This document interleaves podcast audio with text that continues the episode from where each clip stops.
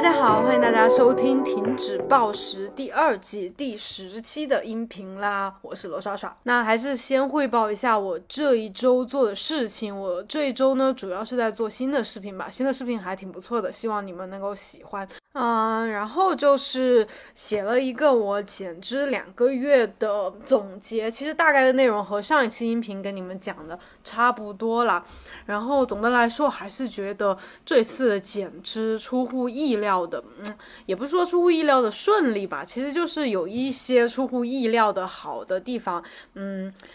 那我觉得吧，能有这些比较好的变化，其实还是蛮归功于我这半年有比较沉下心来在看书，以及看了一些书之后有静下心来想一些关于我自己的事情。就是觉得看一些书哈，其实还是挺有用的。因为我虽然吧，就是在小一点的时候，比如初中、高中啊的时候，还是蛮喜欢看书的，还买挺多书的。但是自从上了大学之后，阅读量就开始锐减。然后毕业嘛，毕业之后我就是嗯做了。一小段时间的德语老师，然后之后我就去从事健身方面的工作了。然后从事健身方面的工作呢，我虽然也在看书吧，但基本上都是一些健身相关的啊，比如说各种什么肌肉啊、体态呀、训练方法呀。总的来说吧，我觉得是比较偏那种呃。说的不太恰当一点哈，就这里悄悄的给你们说，就是不太有思想和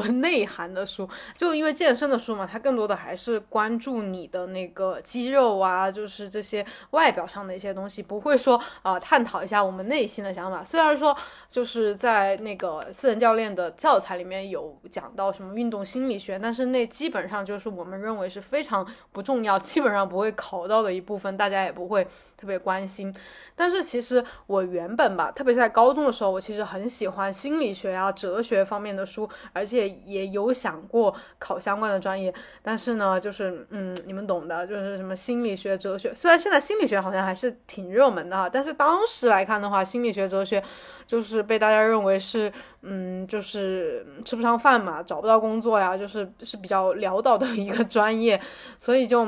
基本上没有往那方面想。但是就是从事健身的最近这三四年吧，真的这些书基本就没怎么看了，因为呃，可能重心就转移到那个上面吧，就可能有点像呃鲁迅，嗯，他当时不是那个开始是当医生嘛，但是后来又弃医从文了，有点那意思吧。他可能当医生的时候，我觉得他肯定也是觉得呃，就是从医学方面去拯救。大家是很有用的，但是学着学着还是觉得思想不去改变的话，嗯，就没有什么用。然后，呃，我现在也有点这种感觉哈。以前是觉得，嗯，对外表非常困扰我嘛，就是我觉得一个年轻的女生，就是我自己年轻的时候，呃，小一点的时候哈，就是十几岁的时候，就是会觉得外表是我人生中最重要的事情。我就是觉得外表是我很大的一个绊脚石，如果把它解决的话。我就没有办法特别开心、特别自信的活着，活着，所以就嗯，毕业之后毅然决然的就去从事健身了嘛。觉得啊，我外表搞好了，就是我外表看上去特别强大的话，我的内心也会强大起来。确实，呃，我不是也健身了嘛，然后也整过容，就是这种外表的改变吧，我觉得是能带来一些积极作用，改变一些。但是你要说这个改变吧，我觉得。它可能会很大，就是你可能改头换面了，身材从比较胖变得身材比较好，然后从可能外表平平无奇哈，或者是不太好看，然后变得还可以，还不错，挺好看的。但是它起不到一个根本性的变化，就是你的内心它需要一个更根本性的一个改革，才能说能解决你最开始就是不开心呀。焦虑啊，或者是，呃，对这个生 生命的意义的怀疑，就是这些不能通过外表的改变来解决。特别是我做了博主之后吧，因为我觉得博主还是一个蛮就是外表会占比较大比重的一个地方，因为别人一打开你的视频或者打开你的照片，就会看到你的这个呃样子嘛。然后我觉得虽然不像明星那么那么。占比那么大，但我觉得还是蛮靠外表的一个工作。所以我做了博主之后，我觉得就是嗯，哎，怎么说呢？就就我觉得做了博主之后，我对于外表的一些虚荣吧，得到了满足。因为即使有一些呃键盘侠发表一些恶评，但是总的来说，你还是吸引到了很多喜欢你的人。因为如果我不做博主的话，我也就是嗯，以我个人的交际能力的话，我也就认识那几个人，那一些人，然后就是那些人，他并不会说能够发现我的闪光点，能够欣赏我。但是我做了博主之后，对吧？全国那么多人都有那么多机会看到我。然后就总会有一些欣赏我的人吧，就像你们是吧？然后我就可以尽情的展现我自己啦。然后从大家对我的评论啊、私信啊什么，我就可以去发现到自己的一些闪光点。其实就是外表的这种。怎么说呢？就对外表的关注，由于获得了你们的关注，就原本我可能就是在我自己的小小的朋友圈子里面，呃，没有太多人欣赏我，没有太多人关注我，然后我就会特别纠结自己的长相，特别在乎自己的长相这一块。但是当已经有很多欣赏我，嗯，外表内涵吧，就是我这个样子的人啊，出来告诉了我，然后我对外表这件事情好像就由于别人的关注，我自己就没有那么那么的关注了。啊，所以我想说的是什么哈？哎，我这个其实我这个想法有点纠结，我也不知道能不能跟你们说清楚，也不知道我说我觉得我说清楚了之后你们听不听得懂哈？我就尽量尽量表达，就是嗯，所以我就觉得我撇开了那些我对外表的关注之后，我又沉下心来，发现自己内心其实。还是不是那么的快乐。就算我的外表变得更好，呃，我在努力健身、努力减脂、变得瘦，或者我再去整容或者怎么的啊，买漂亮衣服，我觉得这些东西都不能带给我很大的快乐了。就是我还是会很有很多不开心，然后以及就就算有再多人关注我，有很多人夸奖我，我也没有感觉到那种真正的发自内心的开心。然后我就突然意识到，其实我还是没有解决内心最根本的那个问题。这个问题是什么呢？其实就是，就是幸福快乐，就感到幸福和快乐的能力吧。就我以前其实是会觉得哈，因为其实这个社会的某一种主流价值观，它其实就是在告诉我们啊，你只要努力奋斗，然后你去获得更多的东西，不管哈地位、能力、财富种种。然后你就会更快乐，就是我们通过去获得更多的东西来变得更快乐。我觉得这是一个蛮主流的价值观的，也是我从小到大一直在接受的。所以我从小就还是 虽然天资一般，但是我觉得我还是比较努力的那一类型的吧。呃，就是很普通的一个比较努力的女孩了。呃，先是很努力的读书，呃，考上了比较好的学校，然后。嗯，后来又觉得就是这些能力吧，还是不如外表重要。因为年轻女孩嘛，我觉得还是漂漂亮亮的。但是由于我天生条件比较一般，所以就很努力的去改变外表。然后呢，后来就是我觉得啊，就是我这样自己在自己的朋友圈子里觉得不满足，然后我又去嗯拍了视频，做了博主，得到更多人的关注了，我就觉得。之前吧，就我还没有当上博主之前，我其实蛮喜欢玩微博啊、B 站的，我就还挺羡慕那些博主的，因为我觉得，就是我不是这个可能有点像从小比较想当明星的那种想法吧，就是我还蛮渴望这样去抛头露面的，就是去展现自己嘛。所以当时我就觉得，如果能做博主的话，我就会特别开心，然后就很努力的想要去做博主，然后到现在算是也当了有那么将近两年的博主吧。嗯，但是还是就是就觉得我已经努力去得到那些东西，然后在在就是在这之前吧，我觉得我不够快乐，可能是我还做的不够好。就是比如说我当上了百万级别的博主，我当上了头部的最。数一数二的那种博主，我可能会更快乐。但是虽然我现在没有当上哈，但是我自己去反省吧，去去扪心自问，去思考，我觉得即使我变成那种数量级别的博主，我觉得我也不会很快乐，因为我明显就是我现在没有比我刚当上博主的时候快乐，我明显是在越来越不快乐。所以，就算这个粉丝数量、播放量或者受到的关注再多，我觉得这个事情不会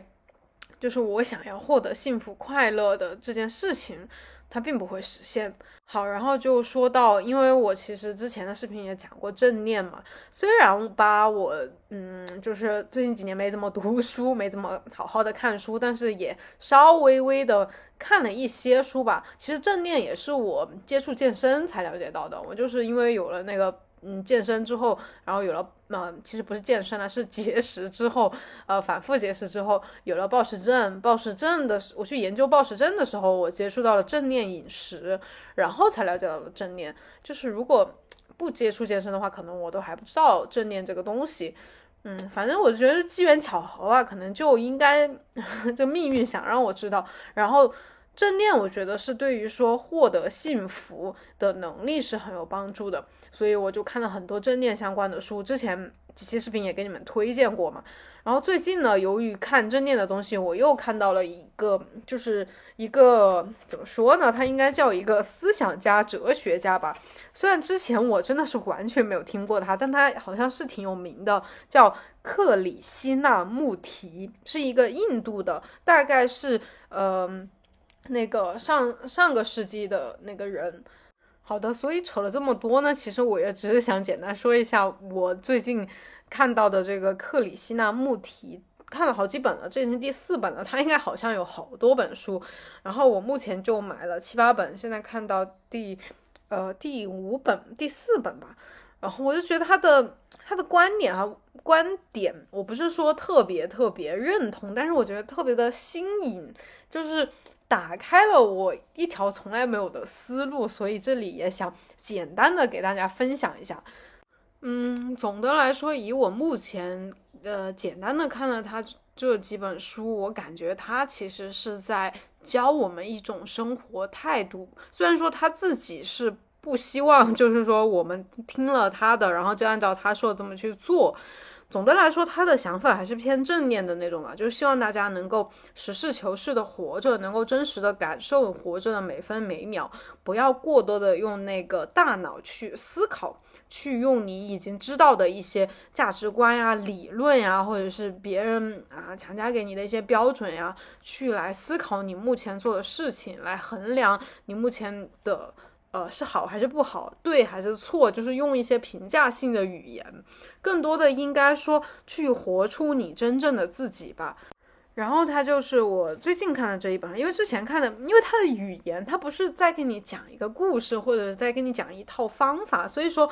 很难去总总结他的这个想法，我只能说，我最近看的这一本吧，他就是在说，啊，如果，嗯，我们发现生活有些问题，就像我刚才不是就是跟你们讲的吗？我其实发现我现在有些问题，就是我其实很难感到发自内心的快乐和幸福，那么我就想要去，嗯，就是。把我这个获得幸福和快乐的能力给提升起来，我发现我生活中有一些问题。那个这个时候，我们其实很容易去寻找，去寻找一些权威吧，或者是有经验的人啊，比如说查一些资料啊，看一些书啊，就希望呃别人能够告诉我们啊，到底应该怎么办。然后他就觉得吧，你既然发现了问题，你这个时候还是继续去。啊，寻找一些所谓的有经验的人，所谓的权威告诉你的方法，其实你只是在重复之前的老路。因为大家可以稍微思考一下，他说的也不一定对，但是我们可以稍微顺着他的思路想一下。就是我之前不是觉得，呃，想要快乐，想要幸福，就是。嗯，已经有一些呃社会上的主流价值观告诉我，就是要努力，就是要奋斗，就是要比别人厉害，比别人强，然后要改变自己就可以。那么我就顺从了那个不知道是谁说的，反正就大家都这么说的这种说法，去努力了这么十几年吧。但是觉得。到头来还是觉得不对头，嗯，我没有说我就一无所有哈，但是我觉得这个根本性的问题还是没有解决。那这个时候我们还是继续去寻找别人，嗯，就是寻找一个另外的方法吧。那其实你最后很有可能还是回到老路上，因为这些所谓的方法都是别人别人的。我们一旦习惯于去用这些思维方法来衡量自己的行为、自己的啊一些东西吧，那你其实又会不断的落入这个循环中，因为你不可能完全符合别人，对，因为每个人都应该是比较独立、独特，呃，不一样，就完全完全不一样的一个个体，所以别人的那些经验方法，真的，他肯定他可能有百分之九十适合你，但是不可能百分之百的适合你。那么，当我们很迷信别人的那些方法的话，那你就肯定会怀疑自己啊，就像我之前就从来没有怀疑过努力奋斗是有问题的，去获得更多是有问题的，所以我就只能怀疑我自己啊，因为为什么获得了更多还是不快乐，还是不开心，我只能埋怨我自己，觉得，因为我之前没有接受过其他的，也没有想过要去反抗这个念头，当我。获得了，比如我成为了博主，身材变得更好了，或者我整容了之后，我还是不开心，我就只能 利用我已知的这个方法论，得出一个结论，就是我还是不够努力，因为只有努力奋斗才能更快乐嘛，所以我不快乐就是不努力啊，所以我就只能继续继续的努力，继续的减肥，继续的健身，继续的拼命的努力，呃，就是一直这样走下去。可能我表述的有点太过于口语化了，我这里想把。就是我在书里看到的一小段话，念给大家听啊，就是这个克里希那穆提他写的。这本书里面，他说，嗯，就是，嗯，因为他前面就在说人到底能不能够彻底改变自己，能不能摆脱一些痛苦，然后就说到，如果我真的愚蠢到给你一套制度，而你也愚蠢到全盘接受的地步，那你就仍然是在模仿、顺从与接受，在自己的内心树立另一个权威，这个权威和你之间又会再发生冲突，因为你。觉得必须按照权威所说的去做种种事情，却又感到力不从心。你自己独特的个性、性气质以及内在的压力，不断与你认为应该服从的那套理论互相冲突。因而产生了矛盾，于是你陷入了两面的生活：一面是制度告诉你应该做的事情，另一面则是你每日的实际生活。其实你之为你才是真实的，而不是那意识形态。但是你如果向他臣服了，你就不得不压抑自己。如果你老是按照他人的标准来认识自己，你就永远停留在做二手货的人类。嗯，这就是他就是书里的一小段，我觉得就是就是跟我刚才说的那个差不多的意思了。我要没有理解错啊。嗯，但我觉得他说的就是部分的是有道理的，以及是我以前从来没有接收接受过的一种想法。嗯，而且我觉得虽然说他怎么说呢，他你也可以说他说的又是一种方法吧，但是我觉得他至少在告诉我，我可以凭借自己的嗯，就是认为是对的事情去。听从自己内心的声音而去生活，而不是啊，谁又告诉我啊，你应该怎么样，你应该这样，应该那样，应该这样，应该那样，嗯，所以可以说，我现在还是蛮怎么说呢，还是蛮欣赏他的那个思想的吧，嗯，以及我确实听从打引号的听从他他说的这些东西去，呃，自己思考自己应该怎么做，比如说在最近减脂这件事情上吧。我觉得如果有看我微博的那个一一些很长很长的那个一大段话的那种微博啊，就是我其实现在减脂还是蛮很多地方都是没有按照以前我大脑里知道的那些方法吧，因为。嗯，从最开始减肥吧，我觉得我就从来没有从这个角度去思考，就是我到底需要怎么去减肥，我到底应该怎么去减肥，我自己的感受是什么样子的，我从来没有想过。每次都是在网上，就最开始减肥嘛，就在网上去找各种方法，然后以及看别人减肥成功的人怎么说的，然后就照着别人，就是肯定选一些自己比较喜欢的吧，照着别人的方法去做。然后后来，呃，做教练吧，我觉得。呃，我是摆脱了那些所谓的民间方法，但是其实也是去看一些所谓的专业性权权威的书籍吧，去觉得啊，你要怎么怎么科学的减，要怎么怎么减。但是，嗯，那些比较科学的方法吧，说实话，就是冷冰冰的，其实不太能考虑到我们减肥的人真正的那个心态和心情。然后后来其实又还会去看一些网络上的人的分享，嗯，一些还是会走一些老路啊，比比如说觉得以前那种节食的方法其实更适合我，但其实我没有想过我自己为什么想要那么快，因为减减脂其实大家讨论的一个核心的点就是怎么样快，虽然现在有很多人讨论怎么样能够啊不暴食啊，能够让效果更。嗯，保持的更久嘛，就是减肥不反弹嘛。但是总的来说哈，我觉得你搜索减脂的话，你看那个内容，大部分的内容的核心还是告诉大家怎么能快速的减。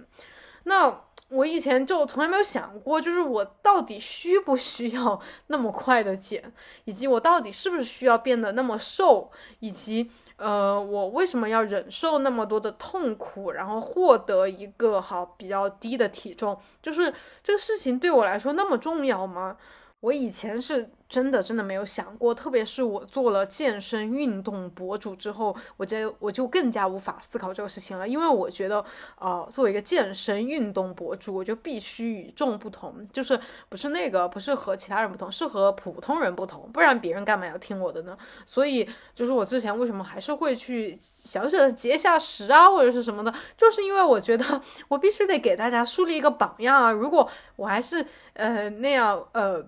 比较胖的胖着，或者是嗯，就是减的很慢，效果不是很惊人，我就觉得大家不会相信我，不会愿意对继续喜欢我，嗯，就从来没有想过我到底需要的是什么。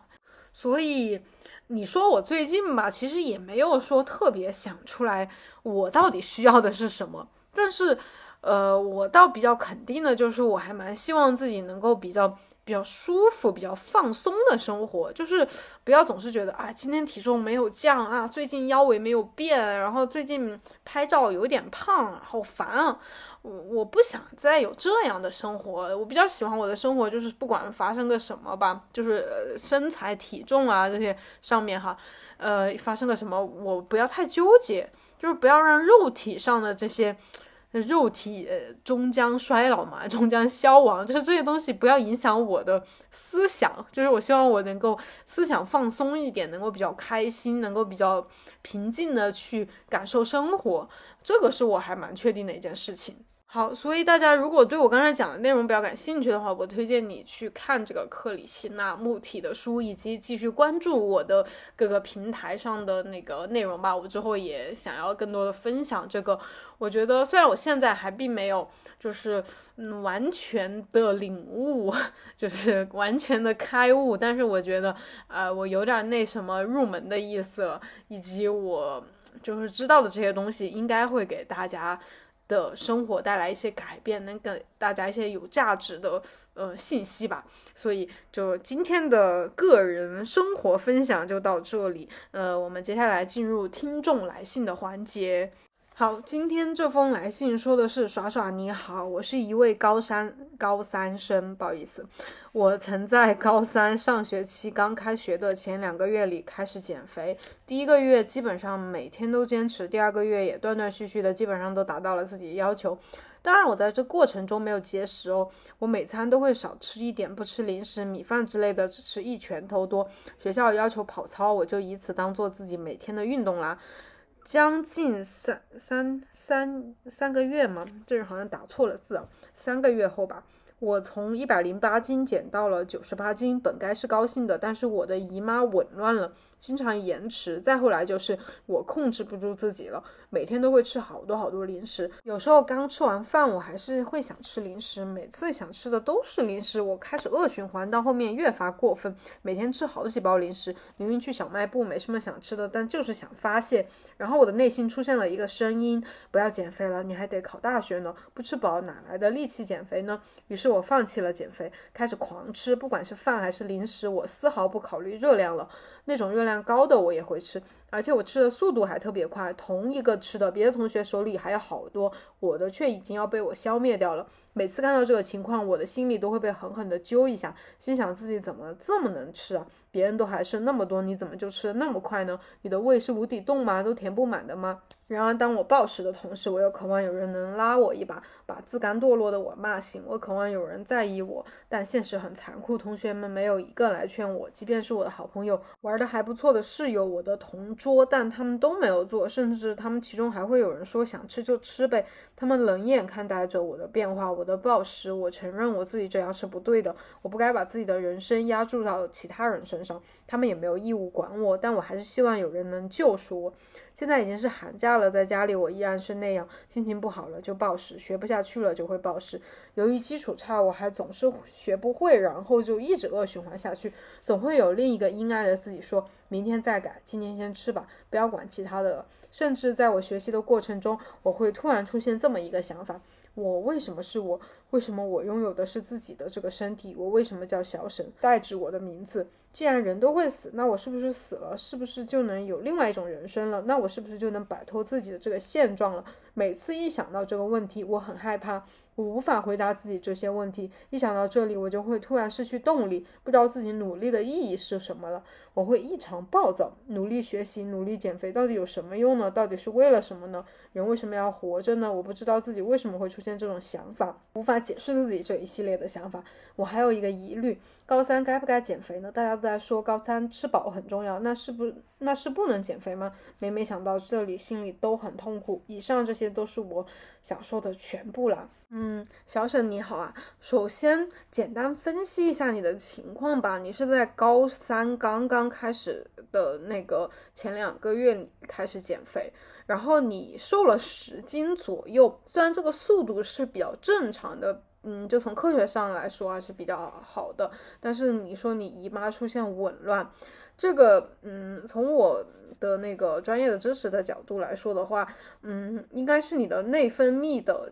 就是激素这一块出现了问题，然后即使你可能瘦的斤数不多，我不知道你的身高哈，所以不好衡量，嗯，但是从你的结果上来说的话，就是你减肥的这个行为可能也包括，因为你高三嘛，可能也会有一些压力吧，精神压力这些，总的来说给你的身体造成了负担，所以你的生理期才会紊乱。那么刚才说到，就是你的激素，就是激素的变化导致生理期的紊乱，然后生理期可能是一个最明显的改变，但是激素的改变也会影响人的就是食欲呀、精神状态啊，所以你的暴食应该也是由这个激素的改变导致的，因为。某一些激素它下降了，另外一些激素它有可能就会过高，过高了之后，可能就会导致你的那个食欲上升。这个其实没办法用那个意志力去控制的。呃，我也是暴食过的人，我自认为我的意志力其实很高，但是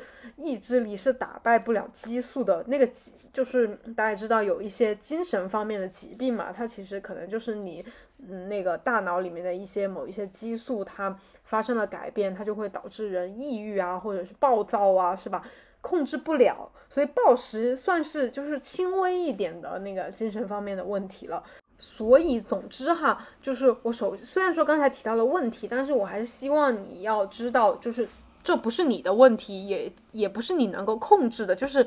不是你的错，你懂吗？所以，我这里先回答一下你最后的一个问题啊，就是高三到底应不应该减肥？是不是不能减肥？首先，我觉得这个答案肯定不是说高三就不能减肥了，因为，呃，虽然我们那个就是我们中国的传统观念嘛，就高三高考是一个人生中 就是就是可能和结婚一样重要的事情，就是是你人生的一个转折点，然后你就要呃，包括我自己，我个人也是经历高考，也是以那种就是就是那种放下一切，一心只为了高考就这样度过的，嗯，但是就是以。一个过来人吧来看的话，我觉得，嗯，不应该把这个高三这个高考当做是一件那么那么重要的事情。就是，呃，高考之后的人生还非常长。如果把这个高考看作是哦一个很不得了、决定你人生、改变你人生的事情，那么，呃，就是首先这个给心理造成的压力就不说了吧。其次就是。会会让人觉得好像，嗯，只要你高考比较考的比较理想，或者进入了比较好的学校，你的人生就会一帆风顺，呃，怎么怎么的，嗯，让人面对之后的人生，就是我在某一个阶段吧，就是高考之后的某一个阶段，我会有一点怀疑和迷茫，就是，嗯，因为之前高考的时候，高中的时候就只是想着，只要把高考那个分数考高啊，我的人生就会一帆风顺了。但是其实人生还有很多很多很多的方面要去考虑，要去想吧，要去思考。然后之前就从来没有想过，从来没有思考过，所以就会导致在之后有很长一段迷茫的时光，觉得啊，我到底应该怎么办？所以我在大学有蛮长一段时间都还是在继续努力学习，就是因为我觉得我除了学习我不知道干嘛，所以我觉得我自己是浪费了，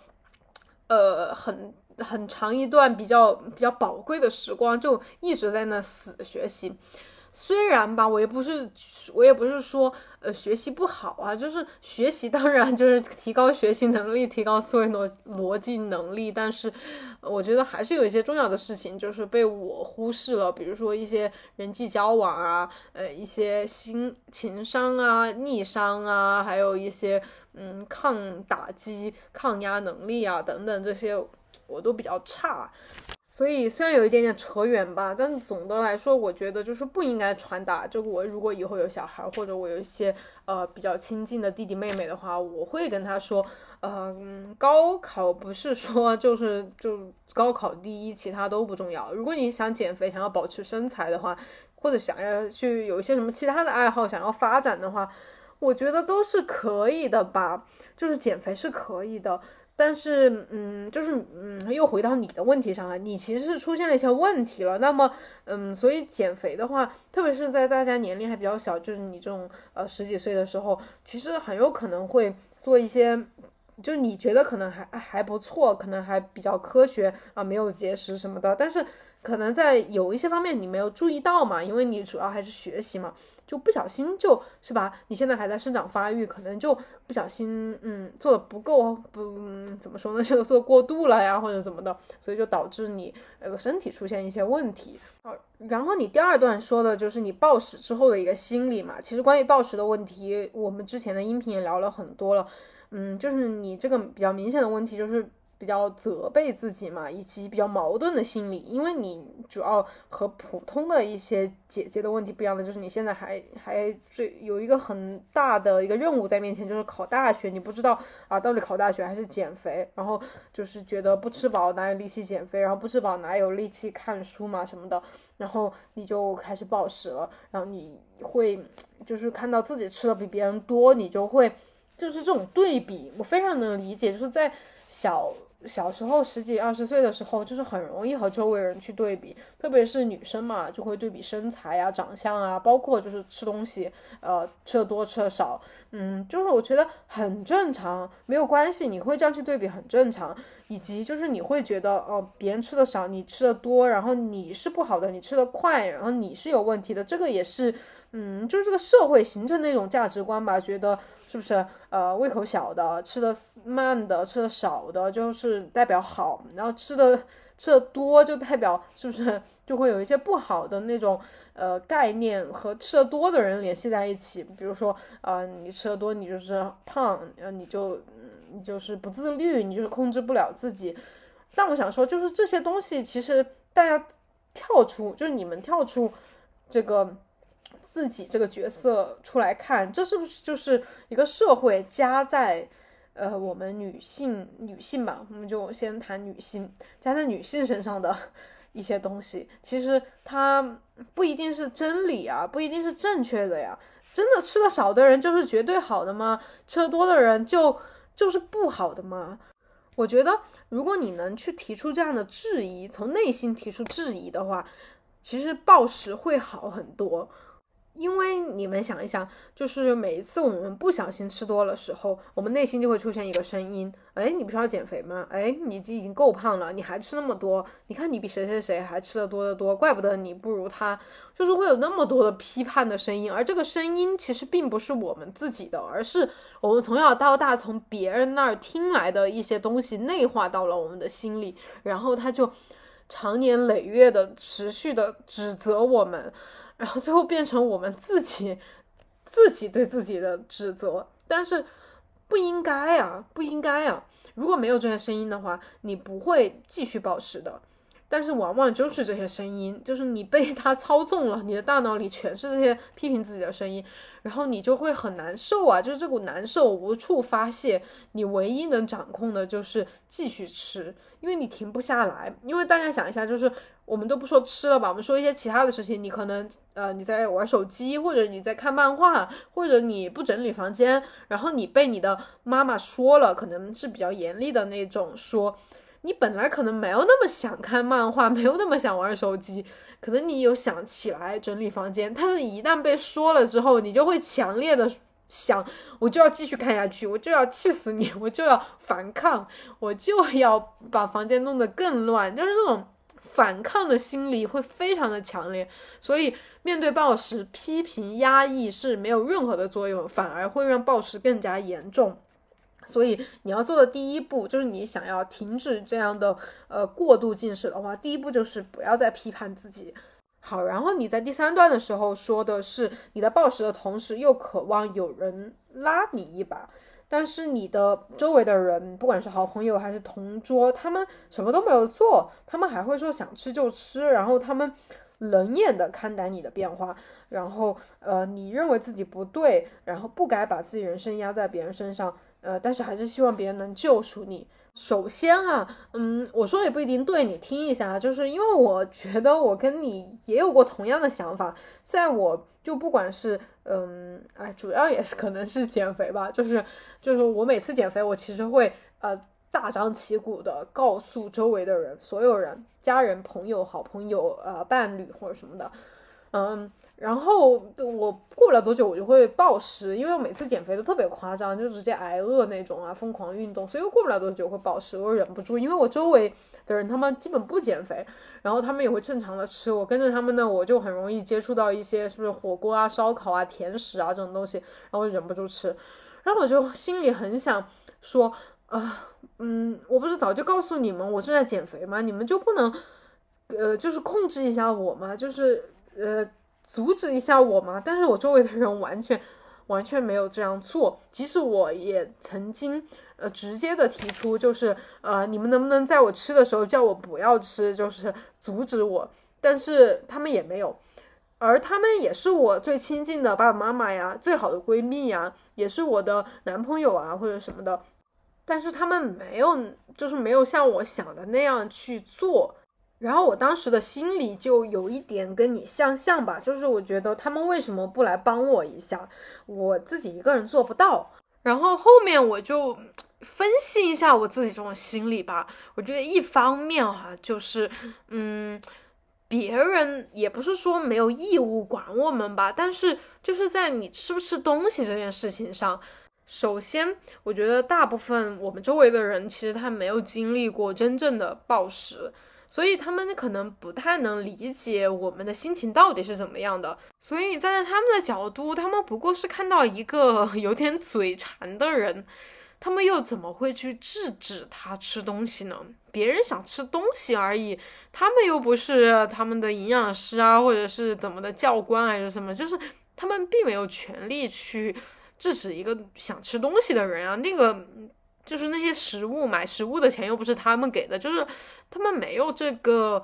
怎么说呢？就大家可以稍微的换位思考一下。换作是你，呃，就是你不太，你不知道暴食是什么东西，你不知道他心里想的是什么，你会去阻止一个人吃东西吗？所以我们内心以为他们是冷眼的看待我们，不在乎我们，不关心我们，是想要看我们就是堕落。但其实这些都是我们自己内心的一个想象而已。真实的呢？有没有真实的去跟他们交流过呢？有没有真实的去观察过他们？他们？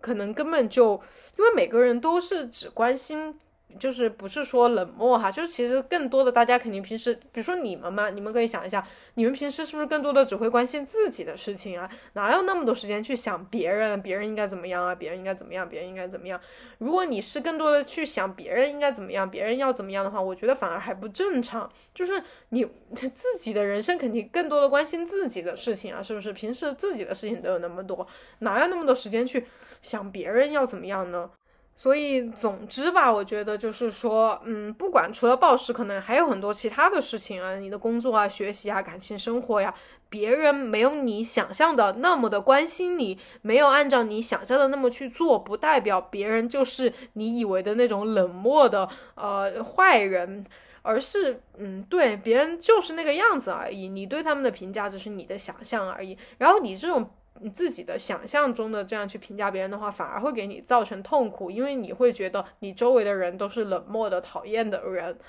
是不是？但其实他们其实还是很关心你、很爱你的，只是他们是以他们的方式来爱你、来关心你，不是以你想象的那个方式。关于就是觉得别人要来救赎我，就是这一这是一方面的我的想法哈。呃，我也完全有过和你一样的想法，我不是在批判你哈，就是我自己也有过这样的想法。而另一方面，我觉得就是我们自己还不够勇敢和自信。其实，呃，我觉得很多的情况我们其实都能够自己去克服的。而当你在内心觉得哦，要别人来拉我一把，要寻求别人的帮助，要那个权威的人来告诉我方法是怎么样的，那你从内心就否定了你自己。那么。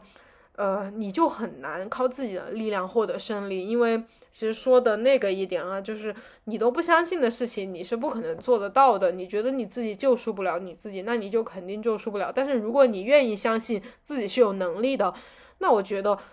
还是非常有希望的。就是最终你还是能够靠自己的力量去成功的，去克服这一切的。比如说，呃，对你的姐姐罗耍耍，我 对。就靠着自己的能力克服了嗯一些东西，至少暴食我是克服了，所以我相信你也可以做到的。然后你的这个差不多是最后一段的一个嗯提出的问题就是你在学习的过程中会突然，因为你现在还有暴食嘛，你突然会有个想法，觉得哎为什么我是我？为什么我？就是为什么我是罗刷刷？为什么我会是这个样子？为什么我有这样的身材？为什么我会暴食？我也有过跟你一模一样的想法。我为什么是我？我为什么出生在这样的家庭？为什么会有这样的性格？为什么我不是另外一个人？然后会觉得，就是自己即使再努力吧，也永远比不上某一部分人，永远永远比不上。然后就肯定会有跟你说的一样的想法，就是我努力的意义到底是什么？我。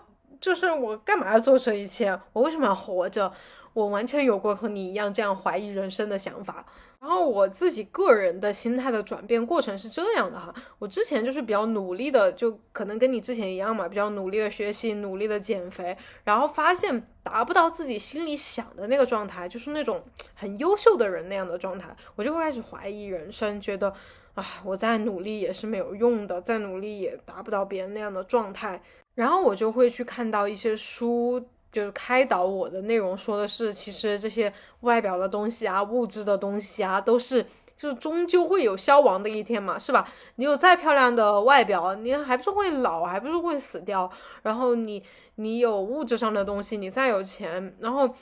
又怎么样呢？你买个一百平的房子不错，然后你有了更多的钱买一千平的房子，但是你最多也只能活二十四个小时啊！你也呃一天哈，一天只能活二十四个小时，你只能吃三顿饭啊，你也只能睡一张床啊！你有那么多的东西有什么用呢？你再努力，你有了那么多的物质又有什么意义呢？然后我就会陷入一种新的怀疑人生，就是努力再努力也没什么意义，纵使我能够。变得就是天下第一，世界第一，因为这些东西其实都容易消亡，容易消散，也没有什么意义。然后，所以其实就在不久之前，也就是去年了，有一段时间，我就有一点心如死灰了，也会有一点想，那我活着干嘛？我还不如对结束生命。但是有一瞬间，我又突然想通了，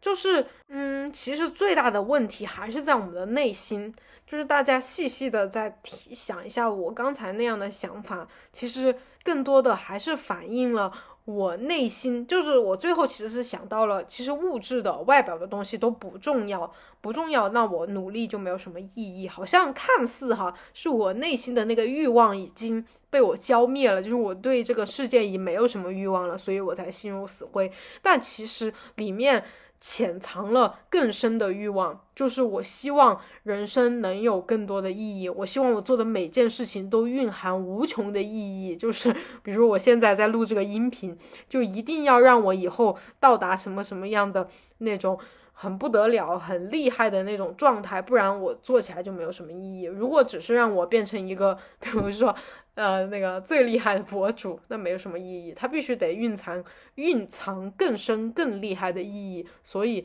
我才会去做，不然我就觉得人生，嗯，活着没什么意思。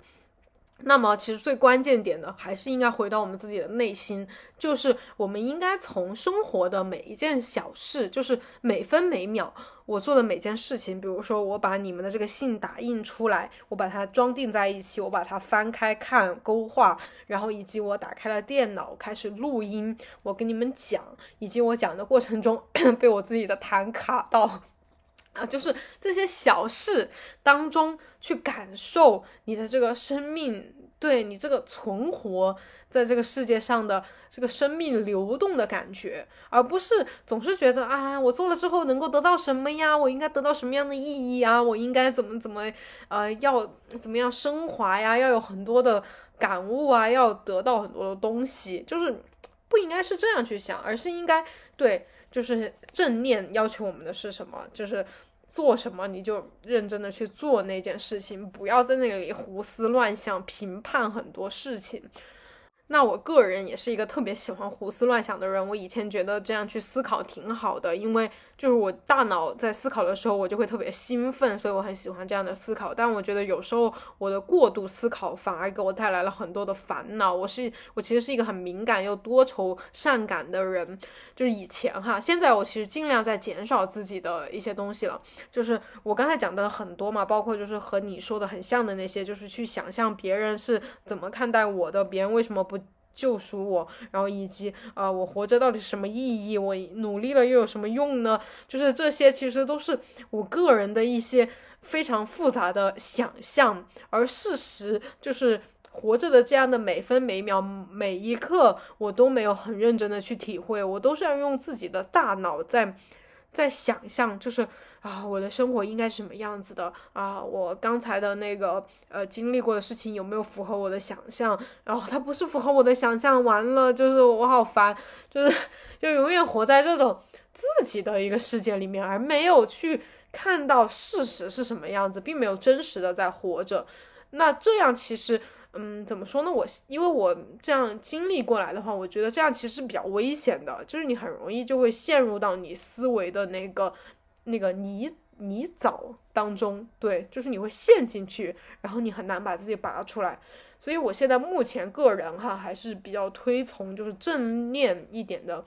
这种活着的呃方法吧，就是不要去想太多，想太多真的不是那么好。该想的时候想，不该想的时候想不通的时候，烦的时候就不要想了。嗯，但是总的来说，我还是得必须说啊，挺难的，还是挺难的。就是人的想要这样彻底的去改变，想要改变自己一些固有的旧的思维模式，非常非常难。所以大家如果暂时做不到的话，哈，就说哎，罗少少说的这样听起来挺好的呀，但是我现在觉得好难哦，做不到，也不要去责怪自己，没有必要。就是你现在是什么样子。外表哈，内心就是所有的这一切。你现在是什么样子？我们安然的接受它。就是什么叫接受？就是你不要去反抗，你不要去带着那种负面的情绪，你就看着它呗。哎，就是这样的呀，我我外表就是这样的呀，呃，我的思想就是这样的呀，我就看他未来会有什么变化，我就看他遇到事情是怎么样的反应。